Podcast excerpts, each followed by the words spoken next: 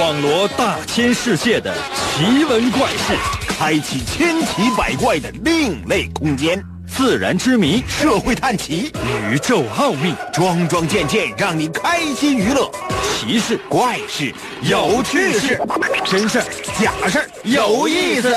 天下之大，无奇不有，信与不信，全在你一念之间。信不信？有你。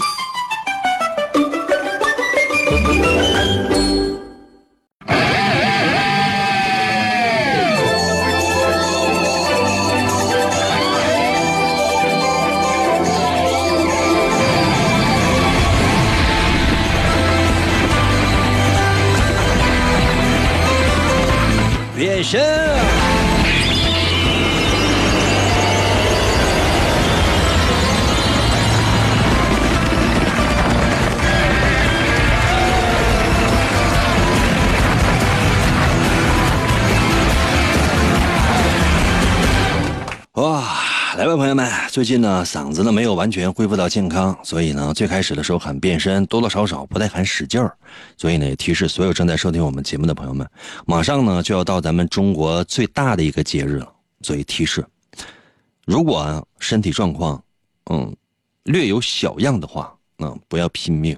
什么意思？就是说，你看哈，就是说，生活当中呢，我们总是做任何事情都特别的拼，为什么？因为总觉得一定要尽力，这样呢，就即便失败了，也没有任何的遗憾，对吧？但是朋友们，你们有没有想过，说万一你拼尽全力之后失败了，那怎么办呢？可能有些朋友说：“，那我们就不拼尽全力呗？”这不对啊，这跟你们从小到大，父母、老师、领导教给你们的完全不一样啊。你无论你从什么样的书本、网络，你得到的全部的知识，人家都告诉你一定要拼尽全力，人生才不留遗憾呢。所以我怎么可能告诉你别的呢？即便我跟你说，而是不用拼尽全力，因为你拼尽全力也不见得就百分之百成功，多多少少呢要动动脑筋，知道做事有一些分寸，知道什么时候该尽力，知道什么时候该不尽力，知道什么样的事情做一半。什么样的事情要做到百分之百，这才是一个人真正成熟的标志。是不是我这些话会颠覆你的三观呢？这些并不重要，重要的是我接下来说的每一句话。我接下来就不说话。经常有人呢给我发微信，说英哥，有的时候我觉得听你说话感觉非常的奇怪，但是呢多年之后，然后我在想，觉得你说的话可能有道理。所以呢，朋友们，这就是一个过来人。当你经过种种的坎坷，经历过磨难和打击之后，你就会发现呢，人生也就那点屁事儿。你真觉得说一个单位没有你，他就不转了吗？你真觉得你死了之后，这个地球就再也不围着太阳了吗？不是。所以呢，别太把自己当回事儿，身上要有责任感，要有使命感，这是必然的。但是，不要忘记一件事情，就是身体也是你自己的，学会自私吧。开玩笑呢，要学会奉献，就像我一样。虽然说身体呢一直不舒服，但是呢没有请假，一直呢坚持坚守在工作第一线。谢谢大家热情的掌声。那我谢朋友说，那我没有鼓掌。你别装了，你心里暗暗的在叫好。给自己啊留一线，万一真正有需要你使劲的时候呢？比如说到我们的节目了，真正想发微信参与，有的时候却不能够被我读中，这是多么多么糟心的事儿啊！当然，你也不要着急，不是说你给我每次发微信都能够被我读中的。关键呢，第一要看我的心情，第二呢。参与的人非常多，还要看你的幸运度。准备好了吗？神奇的信不信有你节目，每天晚上八点的准时约会。大家好，我是王银，又到了我们每周一次的测试环节。每到这个环节非常简单，我出题，你来答就 OK 了。今天节目开头的时候我说了这么多的话，我不知道他。大家有没有揣摩明白？我们今天的主题究竟是什么？人生除了积极努力之外，还有一种东西，隐隐的它在。你在电影、电视剧、小说当中经常会发现，但是你不太敢用，为什么？因为这个词的名字叫做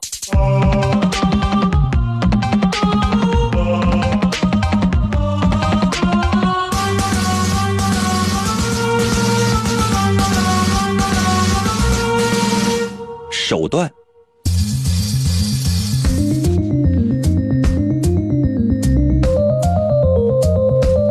呃，每次都有一个小主题，是吧？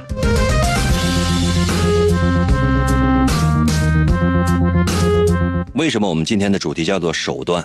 我说今天我们要介绍了这个人，你就知道了。一九六五年的一月二十四号，一九六五年的一月二十四号，说两遍。原因呢，不是让你一定要记住，因为我们毕竟啊不考试，只是让你知道我们为什么在这一天介绍这个人。今天这个人的名字叫做温斯顿·丘吉尔，在这一天去世了，终年九十岁，在英国伦敦举行了有一百一十个国家代表参加的国葬仪式。当然了，死了之后呢，直接这尸体呢，这也不能不应该叫尸体啊，遗体啊，就直接埋在一个小小的墓地里面了。据说呢，到现在为止还有很多人呢。向这位政治家来献礼，比如说走过路过的，啊，过去这鞠个躬缅怀一下。所以说，我就经常说，你说朋友们，有一天真我死了，我最大的一个心愿是什么呢？我要立个大碑。为什么？因为你小杯的话，你放那，我我喝咖啡我都要大杯。你小墓碑的话，你跟你一放那就没了，没有人会注意你的。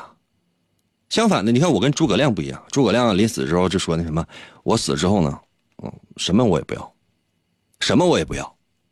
为什么？我不要墓碑，我怕后人过来去刨我坟去，不要仇人太多，不要。啊，成吉思汗呢？你说死的时候呢，是吧？他也想立个大碑，没有。陈思汗说：“行，差不多就埋得了。”你想，茫茫草原上那一望无际，连棵树都没有，说给他立个大碑，那不一眼就看出来了吗？朋友们，我死之后。我就要一个大碑，为什么？你活着时候我就没火过，没有人知道我呀，对吧？我就是在小小的辽宁省沈阳市马路湾地区，多多少少呢有些名气。原因非常简单，那楼下卖烤苞米的、卖烤地瓜的、卖茶蛋那几个大姨，那我是常客呀。每次我路过的时候，我买茶，我朋友们，我买茶蛋，我买十个，那必须得都多给我一个。我买烤地瓜的话，你想。要十块钱的烤地瓜，我最多我给四块。为什么？那不给我，就我就跟他磨叽。所以我只有在这一代非常的有名啊，其他的我就没有什么名气，也没有人记得我。所以我希望我死的时候给我立个高大的墓碑，最好离大概，嗯，比如说哈，你在三亚一抬头，你就能看见辽宁有这这座碑。这感觉啊一定要超过沈阳的彩电塔。上海的东方明珠，法国的埃菲尔铁塔，美国的自由女神像，你比那个一样高大。可能有些朋友说啊，那你就快死吧！我们说实话，那么大的碑我们凑不齐。努努力啊，你们努努力啊！我死之后呢，找我经纪人，一定要把钱都给他。咱说啊，这个英国的政治家啊，丘吉尔。现在你就你看很多小网红，或者说你看很多的小姑娘在拍照的时候呢，经常比出一个 V 字手啊，就是伸出食指和中指，然后比出一个 V 字，就是啊，口中默念一个口诀，就是耶，感觉呢是傻呵呵的，是吧？但是最早摆这个手势拍照的这人谁呢？丘吉尔。当时呢啊，英国在战争当中是孤立无援。一九四零年的时候。丘吉尔出任英国首相，然后呢，丘吉尔说：“告诉你啊，你知道我出来了，啊，你们，我盯着你们啊。”可能有些朋友应该是这么说的吗？丘吉尔说什么？说我的奉献只有鲜血、辛苦、眼泪和汗水。当时说实话，这英国呢，它处在一种孤立无援的一种状态。他说德国飞机轰炸，非常险恶，怎么办？丘吉尔呢？那给人感觉，朋友们用一个字来形容，这个词不不适合在广播当中说啊。就是那周杰伦经常说：“哎，你好，你你狠啊。”第三个字，他总共说三个字，就是“你好”，就是“你好，鸟吧”，就用“鸟”字吧，就是就非常鸟的样子，嘴里叼着雪茄，然后伸出两个手指头做胜利的这个 V 字，给人感觉，啊，这个人是很痞。那我这朋友说，那你为啥不说是高大威猛、英俊潇洒呢？嗯，我这么跟大伙说吧，嗯，说几个丘吉尔的事儿。我如果说直接把他生平说了，咱今天节目结束之前肯定说不完。我相信呢，大家伙也都不爱听。说几件事哈，比如说哈，有一次哈，肖伯纳在演出，哎，他要演一个新的剧本，然后呢，就直接给这个丘吉尔呢。直接就是发个电报说：“你看，秋儿，就是你看你现在算领导对吧？我现在我要演出，我现在要演出，我呢，我给你留票了，不是说给你留票了，我不光给你留票了，我还给你哥们儿啥的留票了，啊！但是你说按理来讲，你说这是给领导拍马屁多好一个机会，就说你看领导，你看我这演出，我给你和你哥们儿啥的都留票了，你们来就行。”按理来讲，你就这么说的就得了呗。不是，肖伯纳怎么说？肖肖伯纳说：“你看，欢迎你来啊，丘吉尔，欢迎你带哥们儿来，啊，当然前提是你得有哥们儿啊。那你这话你说完之后，这不挑衅吗？”丘吉尔直接回复：“啊，呃，不好意思啊，我这个有事儿啊，我去不了。嗯，你这首场演出我肯定去不了，我希望能够参加第二场演出。”哈。如果你这个剧本能演第二场的话，可能有些朋友说：“这赤裸裸的威胁呀！” 没有啊，绝对没有，没有威胁的意思，这只是一种幽默，一种调侃就是说相互我都在打趣啊。肖邦也说：“你看，丘吉尔你没朋友。”丘吉尔说：“你看你演不了第二场，因为你的水平有限。”不是说他他说完之后，领导说：“以后就不让不不要再演了，我不希望再在电视上看到你。”没有那个意思啊，没有。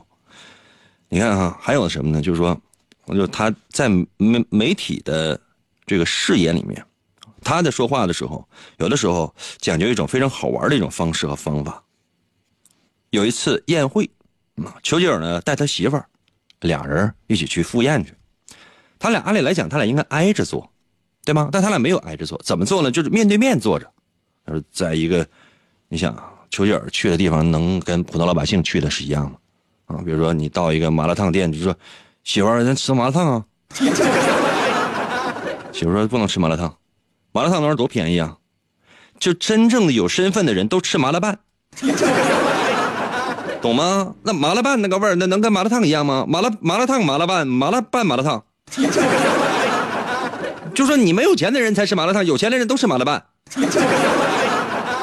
懂了吗？啊就是在这样回到这个回到这个宴会大厅啊，丘吉尔啊跟他媳妇儿，哎，突然之间呢，就他俩人面对面坐着，丘吉尔呢伸出了两只手指头，哎，对着他的老婆啊，对他媳妇儿哈，就是把手指头弯了一下，就是把这两个指甲呢放在了这个桌子上边，哎，旁边人就特别好奇说你你干什么呢？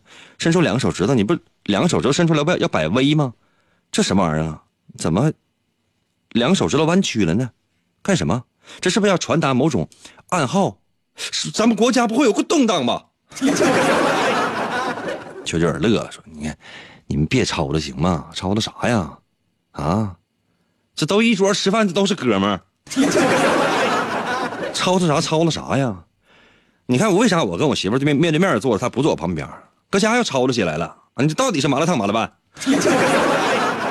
没办法，我也打不过他。你这玩意儿，你真是，我是我这是，你看我在在这国家当首相，那回家之后我不还得就给洗衣服吗？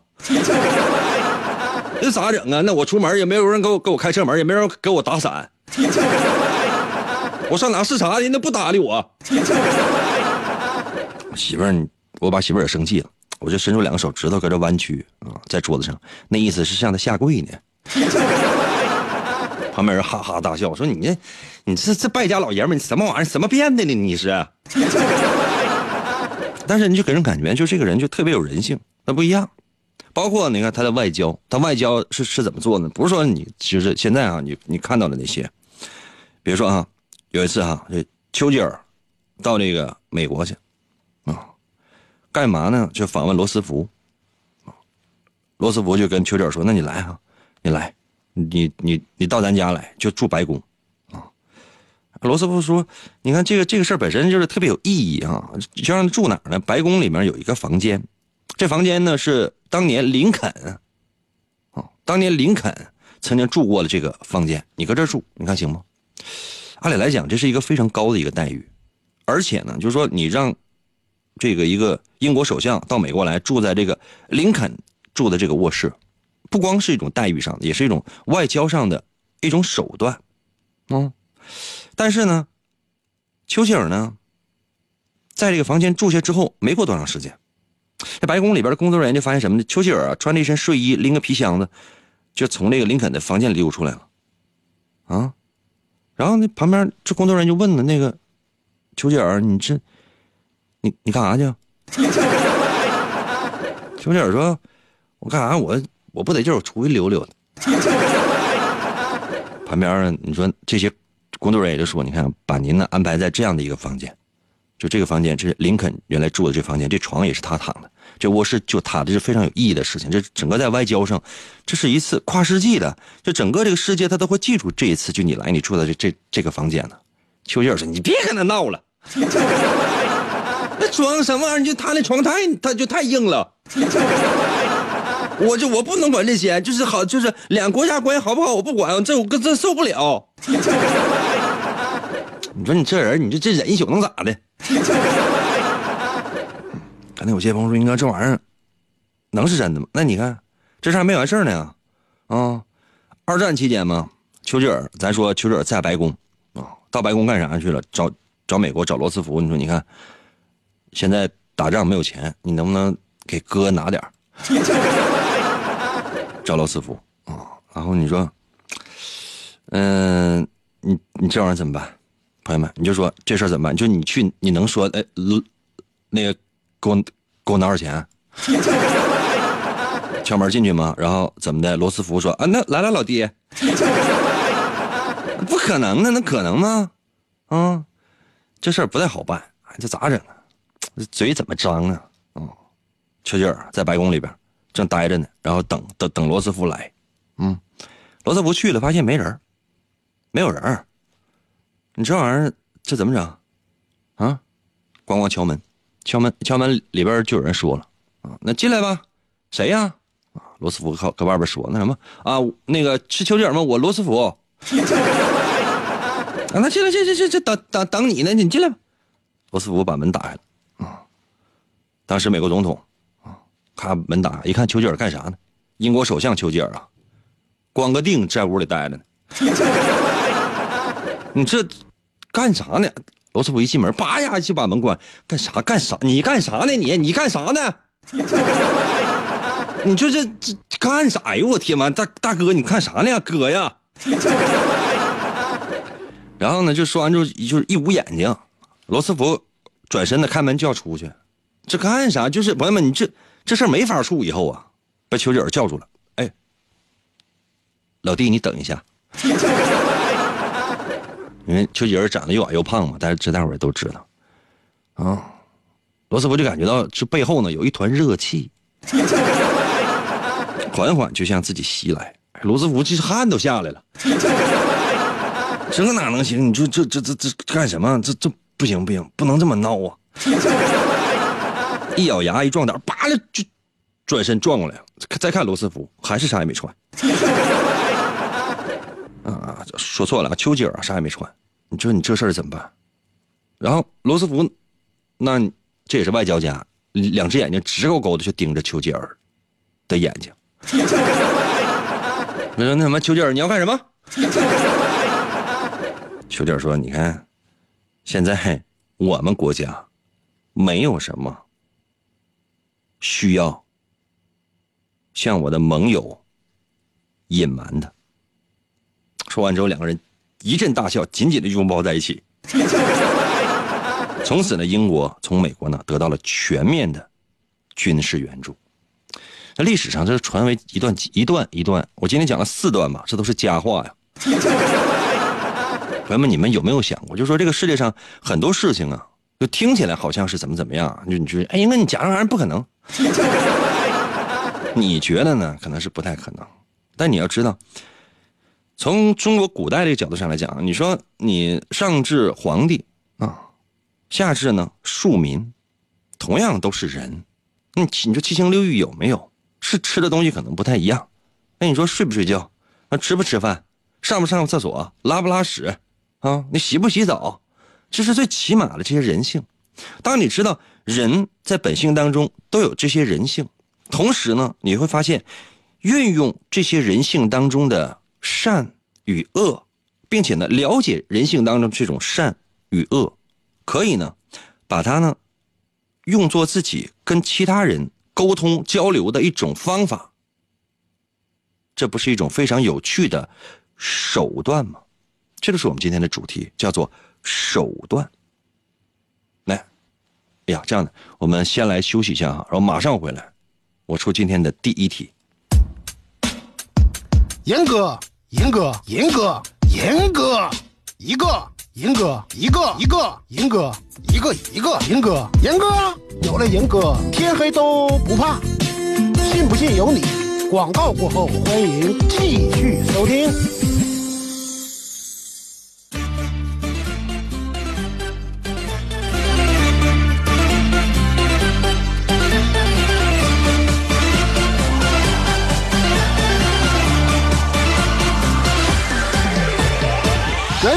燃烧我的心有你，来来听严哥，我听严哥笑呵呵，我给严哥发微信，我听严哥嘚嘚嘚，来来爱严哥，我听严哥最快乐，严哥陪我玩游戏，严哥是我亲大哥。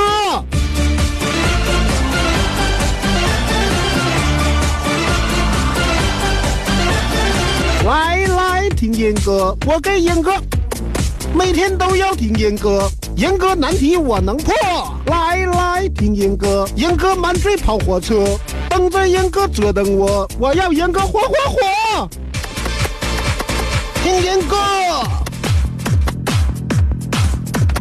听严哥，听严哥，听严哥，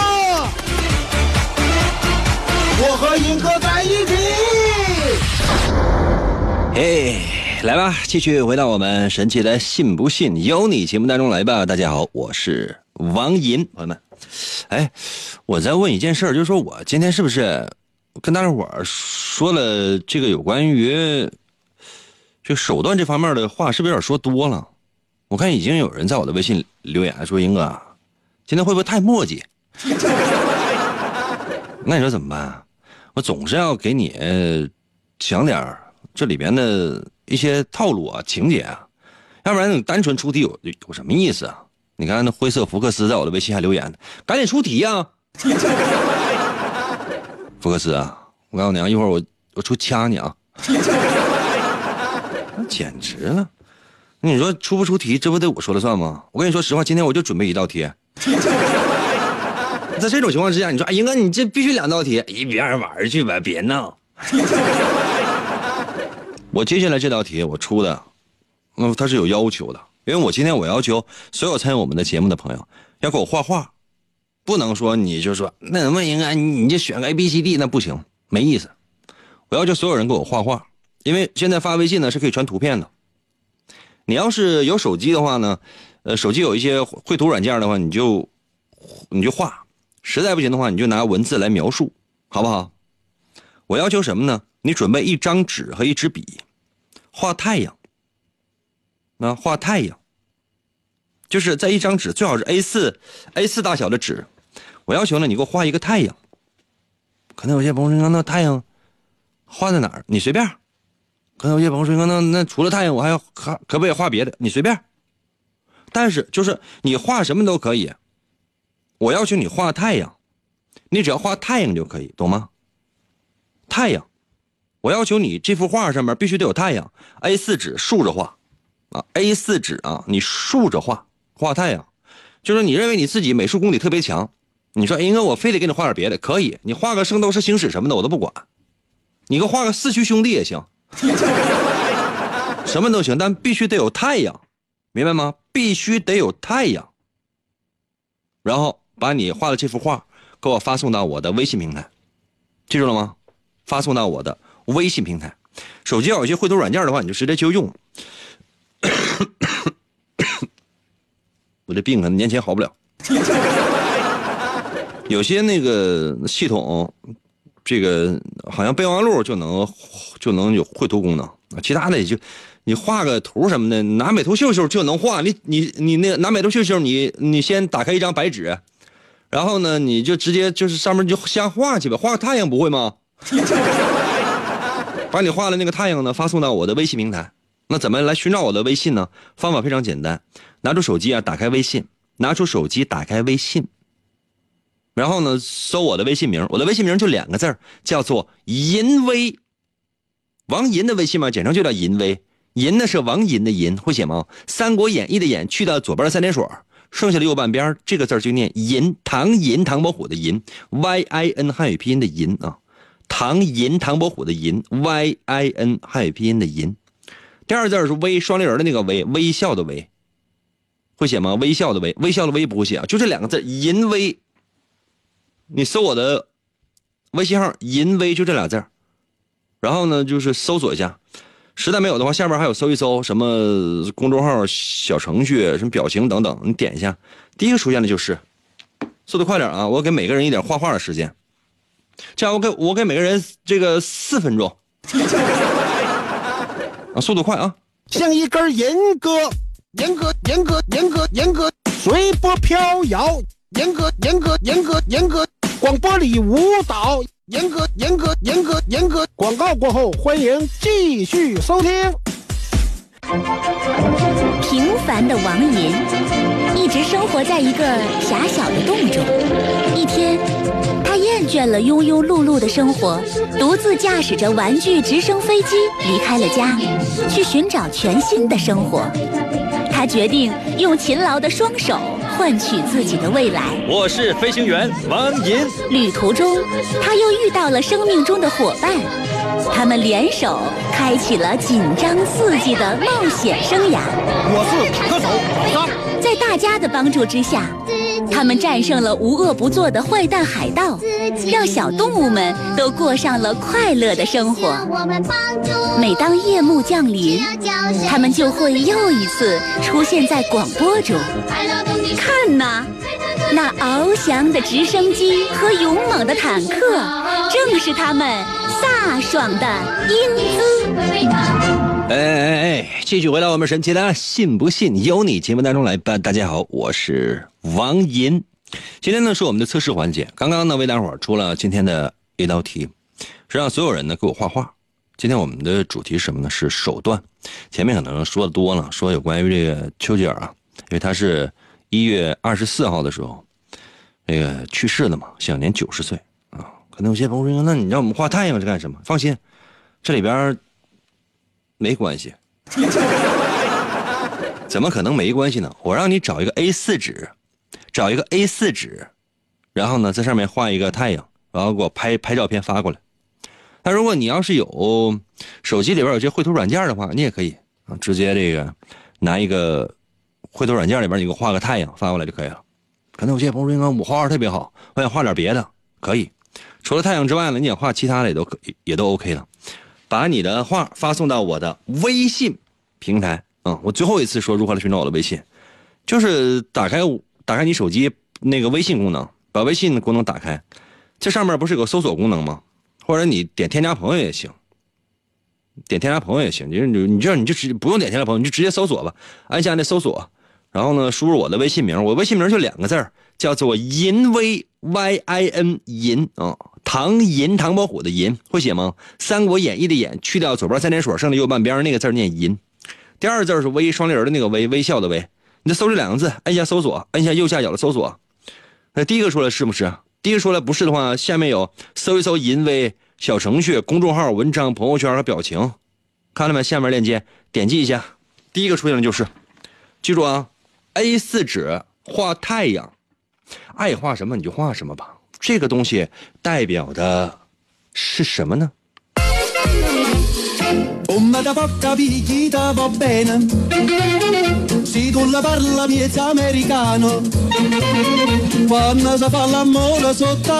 咦？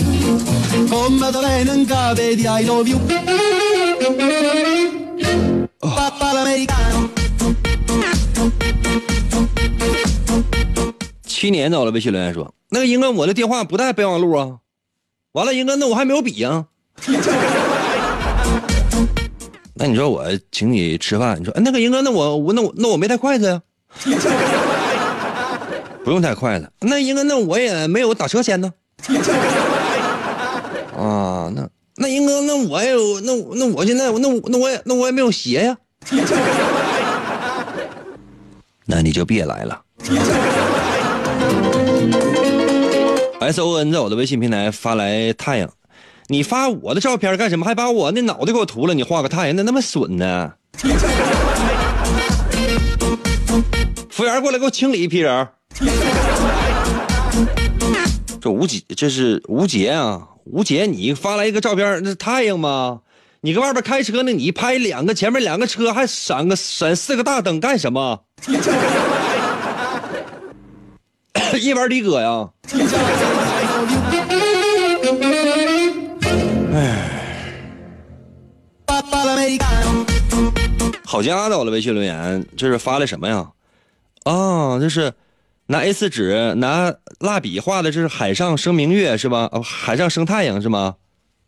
啊，这是一横、两横、三横、四横、五横，画了五个拿蓝色的笔画了五个横线。完了，上面画个弧，那玩意儿就是太阳啊！你这怎么想的？这什么玩意儿？还以为是个洞呢。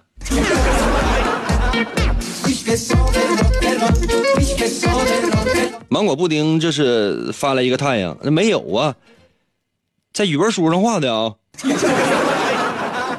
那个太阳就是中间一个小笑脸，然后四周围就是拿那个圆珠笔，你画了几个线，不知道还以为是个蜘蛛呢。你就特别特别平均，你画了八个闪光的道，好像是蜘蛛八条腿，这简直！服务员，给你上个笔。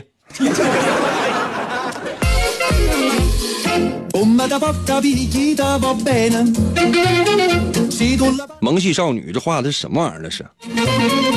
这是个太阳还是个小人啊？这到底是啥呀？诗人在我的微信留言说：“那个英哥，我初中开始听你，现在我都大四了，这不废话吗？给我感慨人生时间短暂呢，还是说是因为时间飞快呀？那你从初中现在开始听，现在都大四了，这不很正常吗？难道你从初中开始听，现在你小学二年级吗？听我节目这么长时间了，我什么脾气你不知道吗？这简直，我给你一次给我道歉的机会，给我画菜呀。”服务员，给拿个笔。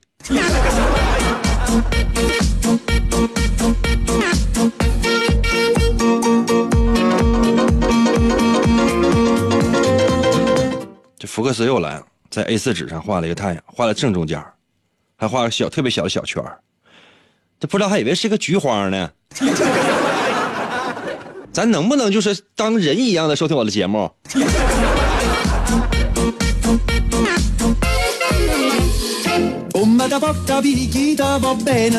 迎月，迎月，这画的什么呀？A4 纸，这是学生吧？上面画个太阳，下边写着：“ 银叔，你确实巴巴多了。”那个“确实”的“确”，你是几年级的学生啊？那王银的“银”字都写错了，完还用笔划了，还写了第二次。那“确实”这两个字是怎么写的呀？“确”怎么写呀？你写的“退却”的“却”，左边一个“去”，右边加一把。加个刀，我的嫂子，你要把我气死啊！确实的，确实这么写吗？实呢？实心实意的实，你打一个时，你写了一个时间的时。银叔，你确实八八多了，总共九个字，错俩呀？啊？我说你不对吗？我我说说你说多了吗？服务员，给换个父母。这 简直了！那收音机前的，如果你家孩子正在听我们的节目，你看一看，他如果想参与我们节目，你管一管。真的，你就就是孩子，就是你就得削了。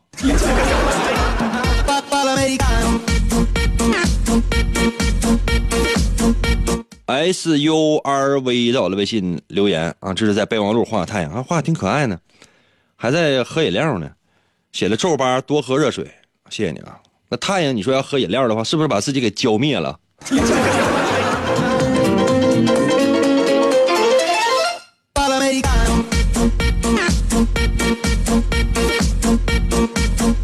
肥儿子在我的微信平台发来小猪佩奇的链接，干什么玩意儿？你淘完宝之后让我给你付款呢？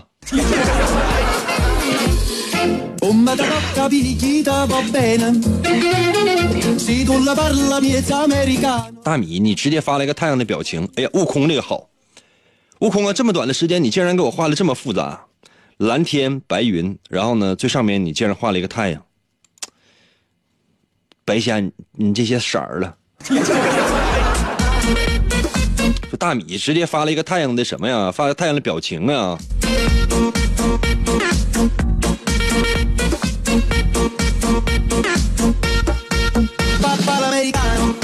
哎呀，这个句号在我这发的什么玩意儿啊？你这发的也是个菊花啊！月光在我的微信平台发来了，这是。嗯，这是太阳，旁边还画一个银啊，发出一颗心。思源，这个你上网你当下载一个图片，你给我发来干什么？我在做测试呢，知道吗？我在做测试呢。你这简直就很多朋友呢参与我们的节目，就你如果你到我的后台看一眼，你就发现就是现就现在人有多奇葩。一朵在我的微信留言说：“银哥哥，我七岁，你几岁呀？” 我也七岁过，我也七岁过，啊，我也七岁过，谢谢你啊，那是一百年前的事了。但哥今年是五十五。感谢大家发来这么多可爱的图片，真的，我是觉得可以透过大家的这个，嗯，发来这个图片，就是通过你的绘画，哎，我可以看到什么呢？就是说你的性格当中的一些特点。我们今天的这个测试呢，叫做手段。这道题测试的是什么呢？是你的手段，还有呢，就是你的社交能力。接下来呢，我要说说这道题的我的一些解答。我说的对，在我的微信平台给我留数字一；我说的不对的话呢，留其他数字。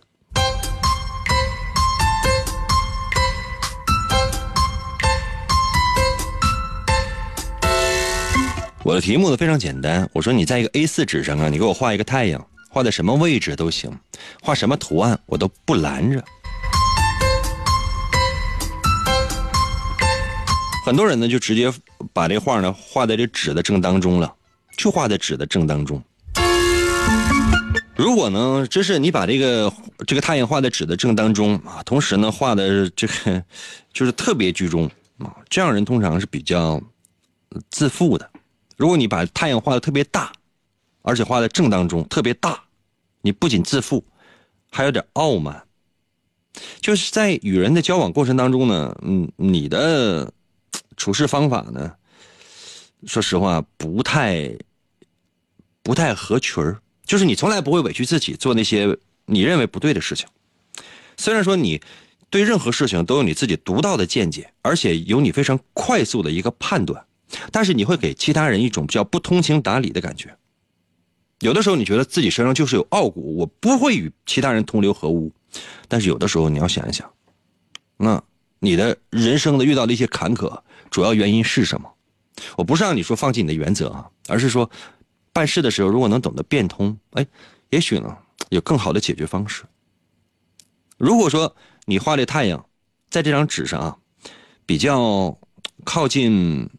嗯，右边比较靠右，这说明你呢是有非常强烈的企图企图心，就是对未来呢你有一种非常乐观的一种态度，而且呢做事情的时候会有一股猛劲儿，而且你的行动能力在很多的同龄人当中是比较出色的。但是你缺点呢，就是做事情欠考虑，经常呢特别冲动的就把一件事情做了，所以说人生可能会有些很多后悔的事情。我说的对，给我留数字一啊。还有一些呢，就是把这个太阳呢画在这个纸的偏左的一些方一些方向。那这样的人呢，通常呢是比较稳健的，虽然有的时候可能缺乏一些主见哈，但是观察能力非常强，容易呢去了解其他人的心理。并且经常会让别人信任你，懂吗？